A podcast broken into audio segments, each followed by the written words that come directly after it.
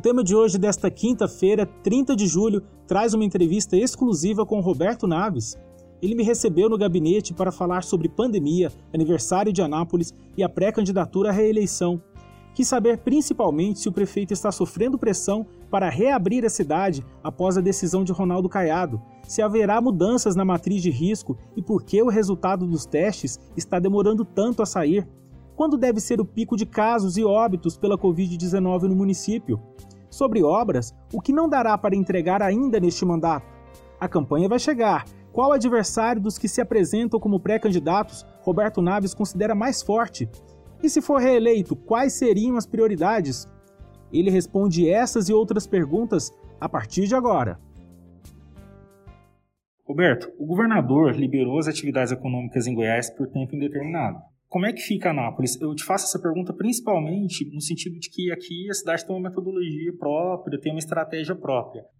Há alguma pressão do governo do estado? A classe empresarial, os, os setores econômicos da cidade também podem passar a pressionar e dizer: olha, o estado está aberto, Anápolis vai ficar fechada? Ou com a, com a restrição hoje que o, o grau moderado tem? O governador Ronaldo Caiado sempre foi um grande parceiro. Nunca existiu pressão por parte do Estado para que a gente seguisse nenhum decreto do Estado até mesmo porque o governador entende que o Estado ele atende 7 milhões de pessoas, mais de 7 milhões de pessoas, e a realidade de cada município ela é ímpar, ou seja, ela é diferente dos demais. Então, desde o começo, na, no município de Anápolis, a gente parou por 15 dias lá no início, procuramos estruturar a nossa, a nossa rede de saúde, procuramos estar montando uma equipe capacitada para poder estar enfrentando a pandemia, e aquela equipe ela estabeleceu e ela criou um decreto que já previa os três estágios. Aliás, acho que foi o primeiro decreto do país que conseguiu prever que, que essa pandemia ela teria vários estágios e depois esse mesmo decreto foi utilizado por outros municípios, municípios importantes no, no estado, no próprio país, né? O que eu posso dizer é que nós temos um decreto, esse decreto ele vem sendo melhorado, os protocolos vêm sendo melhorados, discutido com a sociedade, e nós vamos continuar seguindo o protocolo, que deu certo até agora e tenho certeza que vai continuar dando certo, preservando a vida das pessoas e sempre que possível, não colocando a vida das pessoas em risco, mas também dando a oportunidade de trabalho. Com a implantação de novos leitos no município, de enfermaria, UTI, principalmente enfermaria, que hoje é, é a maior demanda, né? A prefeitura estuda mudar os percentuais da matriz de risco, porque eles acabam repercutindo no, no grau de isolamento da cidade, né? Olha, nós vamos aumentar uh, para segunda ou terça-feira. Nós estamos inaugurando a unidade básica de saúde da Vila Norte. Nessa unidade básica de saúde da Vila Norte, nós estamos abrindo lá 20 leitos de internação. Então, assim como o Leblon também será um leito, será um, um local onde nós teremos a internação de pacientes leves e pacientes moderados. Uh, da mesma forma, contratualizamos também, já que não existe mais leitos de UTI no município de Anápolis, nós contratualizamos leitos com uma empresa privada, tanto nós como os empresários e esse contrato ele ficou pronto, então agora já vai aí aumentar também a questão do número de, de leitos de UTI também. A Prefeitura Municipal de Anápolis contratou 10, os empresários tinham ficado de contratar 25. Eu não tenho informação nesse exato momento de quantos realmente foi, foram efetivados até o momento, mas no mínimo 15 leitos é, devem estar sendo adicionados à matriz de risco de leitos de UTI e 20 de enfermaria.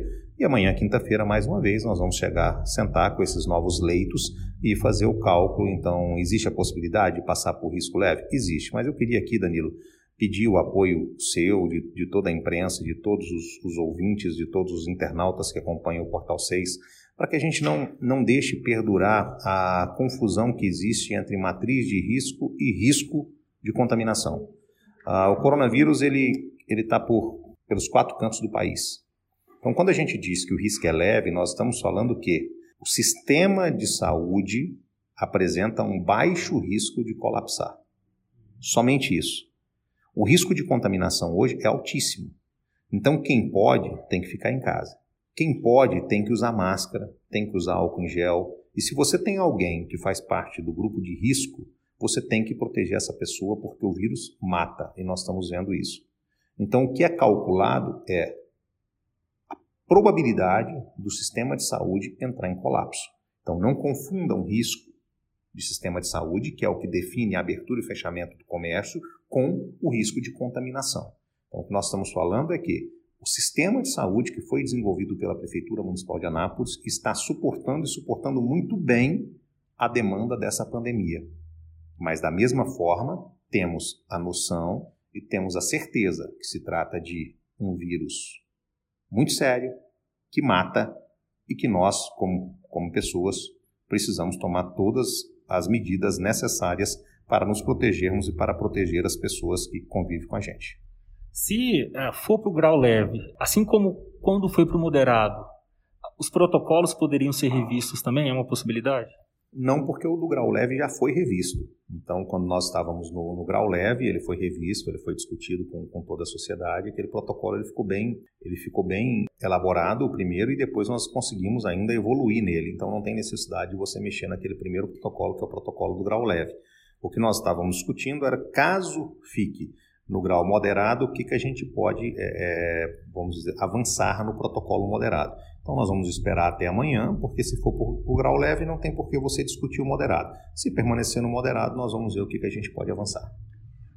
No grau moderado, havia conversas da, da CDL para alterar o revezamento do, do comércio, né, no nível moderado.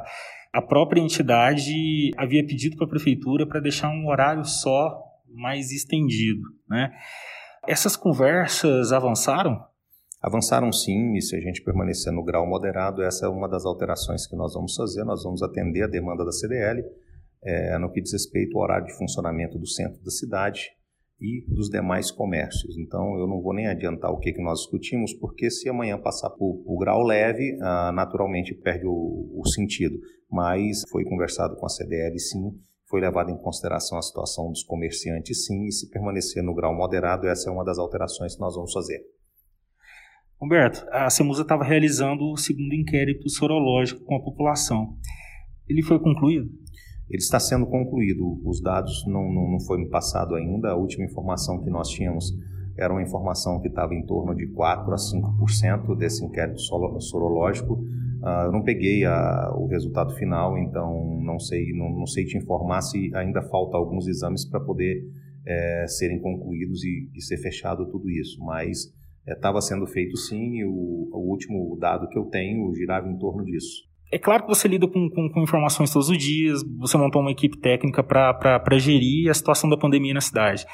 Atualmente a gente está como? A gente está no platô, a gente realmente está no pico, a gente está descendendo. Como que tá? Olha, Danilo, uh, essa é a pergunta que todo mundo se faz.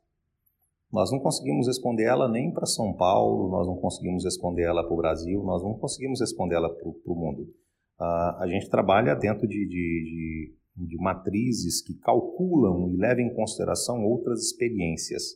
Então, se a gente levar em consideração a matriz que foi criada pelo, pelo professor Tiago da, da UFG, e se a gente levar em consideração também a matriz e os gráficos que os cientistas da Uni Evangélica têm feito para a gente, é, a previsão real, então eu acho que acredito muito nisso, e queria agradecer aqui a todos os profissionais da Uni Evangélica pelo trabalho que têm feito junto com essa equipe técnica, junto com a doutora Mirlene.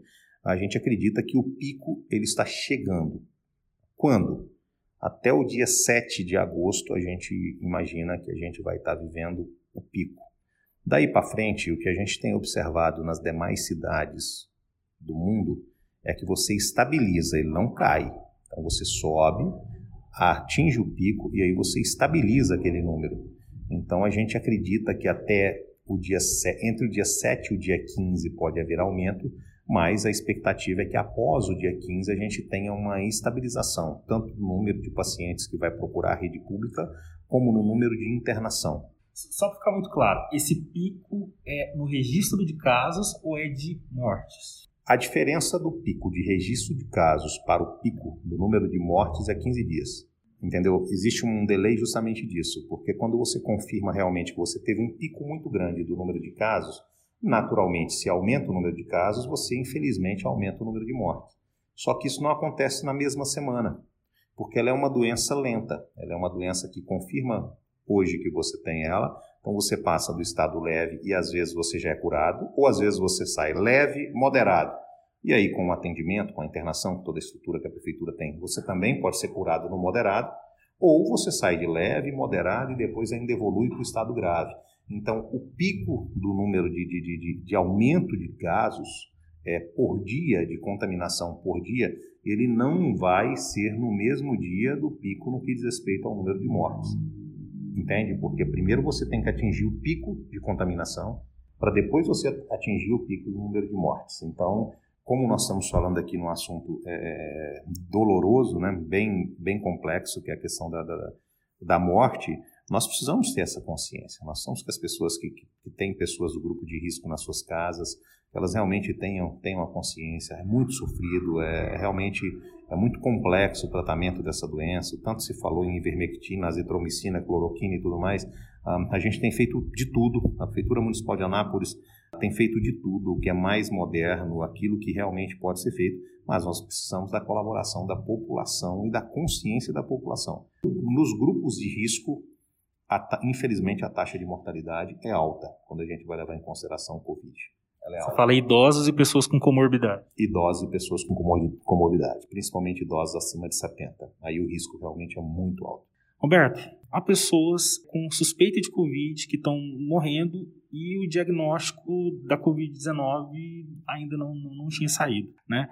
Eu te pergunto isso para saber como é que está sendo a questão da testagem na cidade. Há um tempo atrás, não faz muito tempo, a cidade tinha contratado 5 mil testes do ano para zerar aquela, aquela quantidade de pessoas que precisavam fazer o teste. Esses 5 mil já foram liquidados? Qual que é a situação hoje? Olha, os 5 mil não foram é, totalmente consumidos ainda. Nós vamos estar nos próximos dias lançando aí dois ou três pontos para coleta de material. Nós vamos estar é, tá aumentando bastante a quantidade de testagem, só que é um problema que o Brasil tem enfrentado, que é a questão da falta de reagentes e a falta de estrutura para soltar os testes.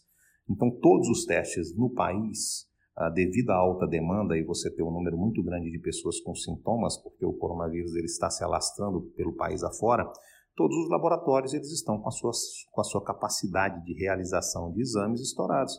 Então, o grande problema é que tem demorado ah, o resultado sair. Não é que não tem teste, não é que não tem feita coleta. O problema é que tem demorado. Ah, eu fiz um teste, né, todos sabem que, que, que, eu tive contato com uma pessoa positiva, e aí me isolei e fiz o teste.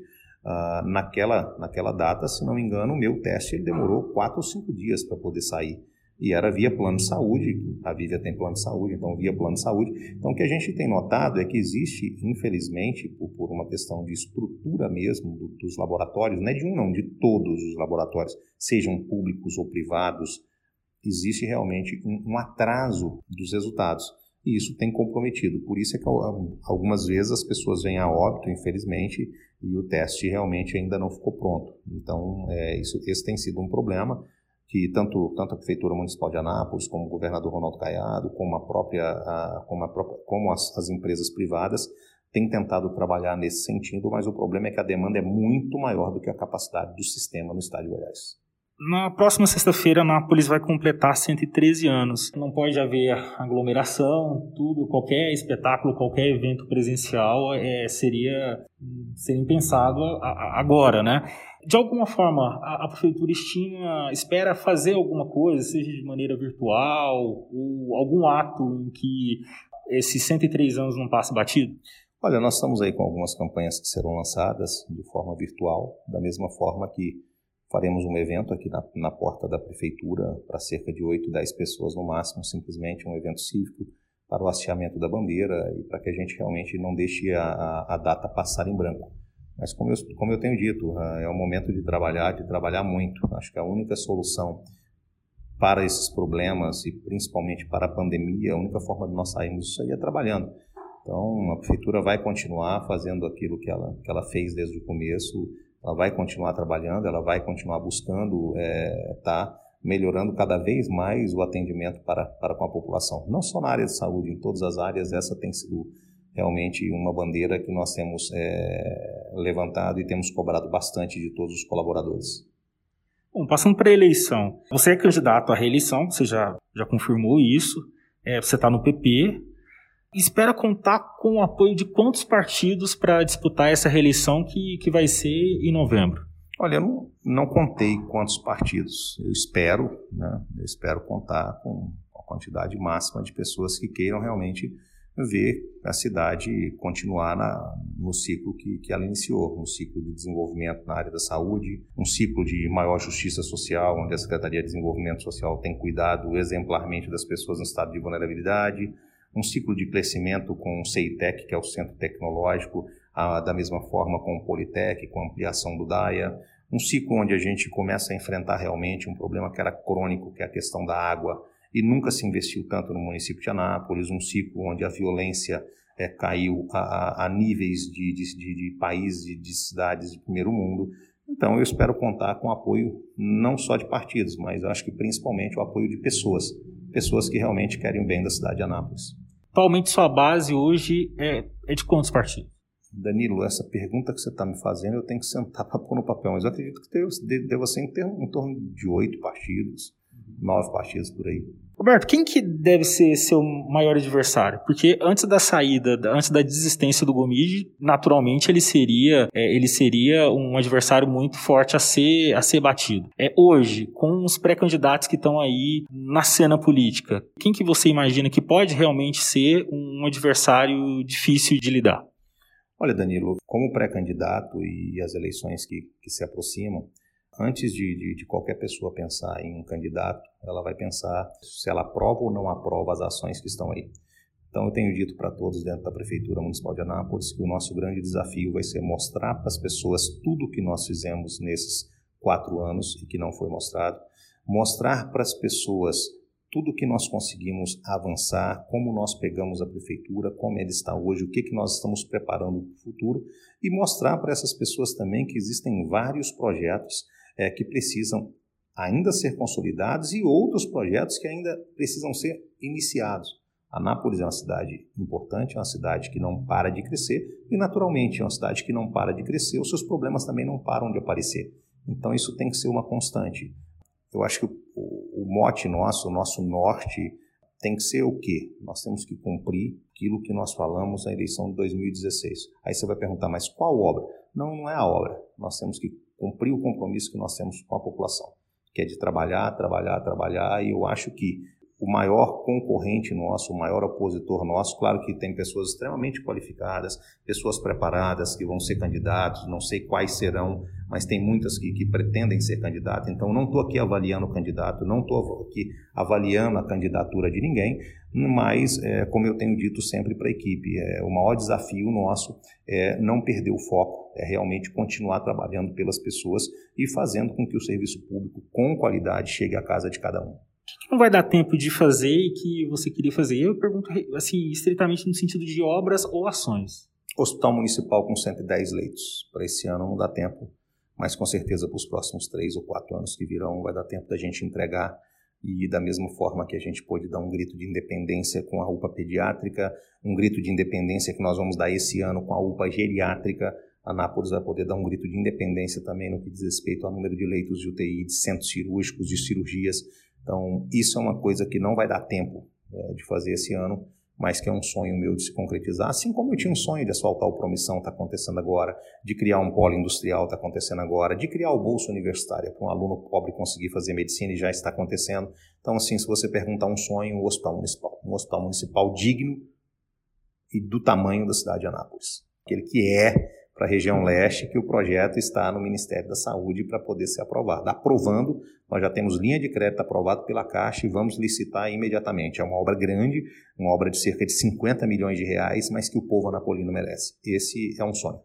Você falou em UPA geriátrica. Ela ficaria junto com o CAIS, o antigo CAIS Progresso? Não, ali nós vamos ter, na verdade, uma UPA. Essa UPA vai atender apenas idosos, assim como a pediátrica só atende criança. Então, é uma UPA, uma unidade de pronto atendimento para atender apenas idosos, entendeu? Então, ela vai ser uma UPA exclusiva, primeira do país exclusiva para idosos. Nós entendemos que, que essas pessoas elas precisam de uma atenção, elas precisam de uma atenção especial, elas precisam realmente é, de, de alguns serviços que as outras UPAs não, não têm. É natural, porque você, quando abre uma UPA, uma unidade de pronto atendimento, você está ali para atender várias, vários pacientes. Então, nós procuramos segmentar para melhorar o atendimento. Então, tem uma UPA pediátrica, Aí nós temos uma UPA geriátrica, temos cais mulher que funciona onde funcionava o Abadia. Eu tenho uma UPA central para atender toda a macro-região. E a ideia é ter um hospital municipal com 110 leitos. Então, é uma forma da gente poder estar tá entendendo a realidade da população e nos preparando para ela. Você, eu sei que você estuda isso. É, o Brasil é tem uma população em estado de envelhecimento. a, a pirâmide, num curto prazo de tempo, ela vai ser invertida. Então, nós temos que começar a pensar nisso. Esse era um projeto que a ideia surgiu, na verdade, ah, de uma grande amiga que eu tenho. Então, nós vamos inaugurar o Centro de Convivência do Idoso esse ano e vamos inaugurar, além do Centro de Convivência do Idoso, projeto da dona Vilma Rodrigues, perdão, não é, o, não é o Centro de Convivência do Idoso, é o CCI, já funciona. Lá nós vamos inaugurar é, a creche do idoso, que é o projeto da dona Vilma, a gente inaugura esse ano, e juntamente com a creche do idoso nós vamos inaugurar uma UPA geriátrica para poder atender realmente a população da terceira idade. É, se você receber mais quatro anos de mandato, quais seriam as suas prioridades? O Hospital Municipal seria a primeira delas? O Hospital Municipal é, uma, é um gargalo que nós temos. A industrialização da, da região norte, Recanto do Sol e Jaiara, com a implantação e com a atração de empresas no, no Politec, é um, outro, é um outro grande desafio. A questão da assistência social, trabalho, emprego e renda, com certeza vai ser um desafio para os próximos anos, porque o país tende a entrar em uma crise financeira e aí nós precisamos de pessoas experimentadas, de pessoas realmente que saibam como se comportar e como buscar recursos em momentos de crise. Então, eu costumo dizer o seguinte: se receber mais quatro anos de mandato, qual seria a minha prioridade? Primeiro, pedir a Deus para que possa me abençoar e me dê saúde. E segunda prioridade é manter o mesmo ritmo de trabalho que nós tivemos esses quatro anos. Se a gente conseguir manter o mesmo ritmo de trabalho, a mesma vontade, a mesma intensidade que nós vamos ter os próximos quatro anos, o resultado vem como fruto do trabalho. O tema de hoje é um podcast do Portal 6 com produção de Gabriela Lícia e edição de Vanúbia Correia. Você pode ouvir nossas entrevistas, análise e bate-papos na sua plataforma preferida, como Spotify, Google Podcast e Apple Podcast. Nos siga e receba a notificação de todos os episódios que saem sempre no início da manhã. É isso, até o próximo tema.